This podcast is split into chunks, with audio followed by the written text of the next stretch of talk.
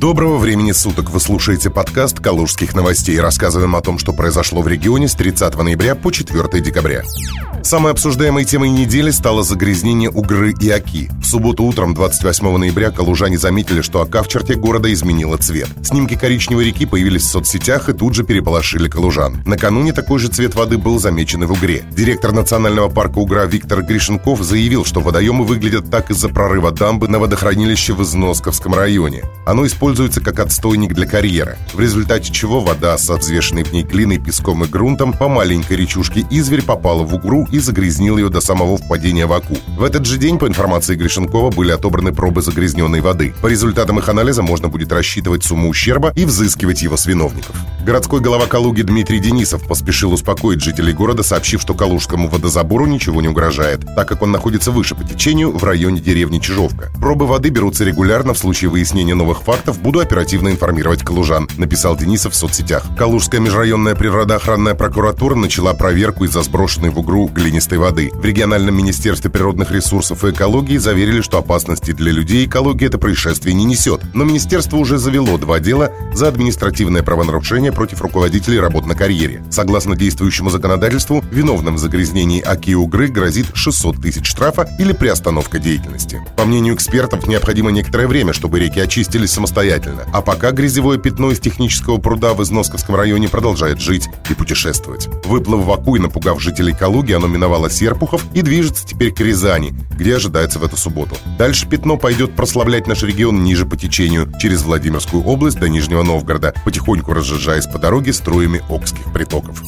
Также на этой неделе вскрылась странная особенность коронавирусной статистики в Калужской области. Объяснить ее попытались в Калужском Минздраве. Медиазона получила доступ к данным информационного центра по мониторингу ситуации с коронавирусом. Сокращенная ЦК Министерства здравоохранения провела собственное расследование. Согласно опубликованному материалу, на коронавирусных койках в Калужской области скончалось 786 человек, в то время как оперштаб сообщил лишь о 105 смертях в регионе от COVID-19. На 1 декабря оперштаб сообщает о 109 летальных исходах. Кроме того, Калужская область вошла в число субъектов, в которых данные ЦК о смертности никак не связаны с данными оперативных штабов. Объяснения этому журналисты не нашли. Калужский Минздрав подтвердил подлинность опубликованной информации и объяснил, почему цифры отличаются. В материале указывается статистика. Смерти по оперштабу 105, смерти по ИЦК 786. И та, и другая цифра реальны, но о разном. Цифра 786 показывает пациентов, умерших от других тяжелых заболеваний и у которых был выявлен коронавирус.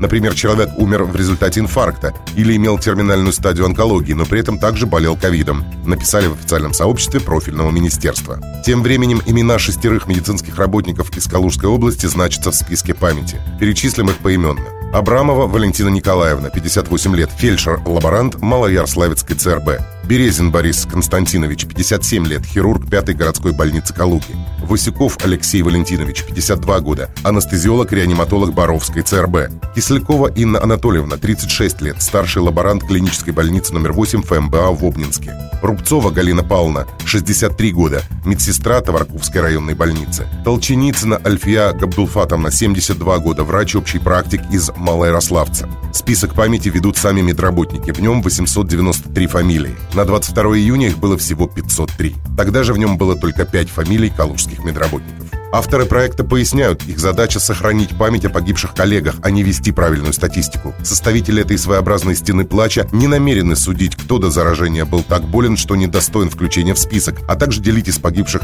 на фронте и умерших в тылу. Авторы списка признали, что могут ошибаться. К сожалению, список продолжает увеличиваться. На этой неделе в соцсетях появилась информация о единовременной кончине сразу троих преподавателей Калужского филиала МГТУ имени Баумана – Юрия Иванова, Владимира Ермоленко и Игоря Овчаренко. Причиной смертей назвали коронавирус. Студенты вуза стали опровергать информацию. В самом вузе смерть вышеназванных преподавателей подтвердили и рассказали, что скончались они в разное время и по разным причинам, но не от коронавируса. Это просто стечение обстоятельств, заявили в вузе. ООО Volkswagen Group Rus получит нового гендиректора. Должность займет Штефан Меха. Также он станет уполномоченным концерна Volkswagen по региону России и СНГ. Об этом сообщили в пресс-центре компании 1 декабря. К своим обязанностям новый гендиректор приступит с 18 января 2021 года. Штефан Меха работает в концерне Volkswagen более 15 лет. До этого он занимал должность вице-президента по продажам маркетингу региона Южная Америка. В Калуге представили проект «Набережная Оки» от Воробьевской переправы до улицы Беляева. Его уже обсудили губернатор Владислав Шапша и начальник регуправления архитектуры и градостроительства Олег Стрекозин. Сейчас эта территория депрессивная. Мы предлагаем ее расчистить, проложить дренаж, подсушить, подсыпать и благоустроить. Это даст импульс развитию первой линии города по улицам Подвойского и Зеленый Крупец. Выход к реке, новые территории для жителей города. Это наше представление о том, как можно минимальными усилиями реанимировать эту ситуацию, сообщил главе региона Олег Стрекозин. На представленном проекте видны вело- и автостоянка, причалы, площадка для пляжного футбола, волейбольные площадки, велодорожка, беговая дорожка, кафе, зоны для скейтбордов, молодежная зона, зона повышенного комфорта, романтик-зона. Ну и, конечно же, пляжи. По сравнению с натуральными дикими джунглями, которые имеются в описанной зоне сейчас, этот проект выглядит весьма симпатично. Это хороший концепт, который позволит в значительной степени изменить облик города и хорошая перспектива развития для него на долгие годы, заявил губернатор Владислав Шапша, оценивая проект. Нашумевшая на прошлой неделе история с лава-ламповым курортом под Анинским мостом в Калуге получила продолжение. Закрашенные серой краской арт-объекты отмыли. Напомним, что калужские городские власти предложили создать под Гагаринским мостом специальную зону для стрит-арта, чтобы творения талантливых художников не погибали столь бесславно, как это чуть не случилось на мосту Анинском.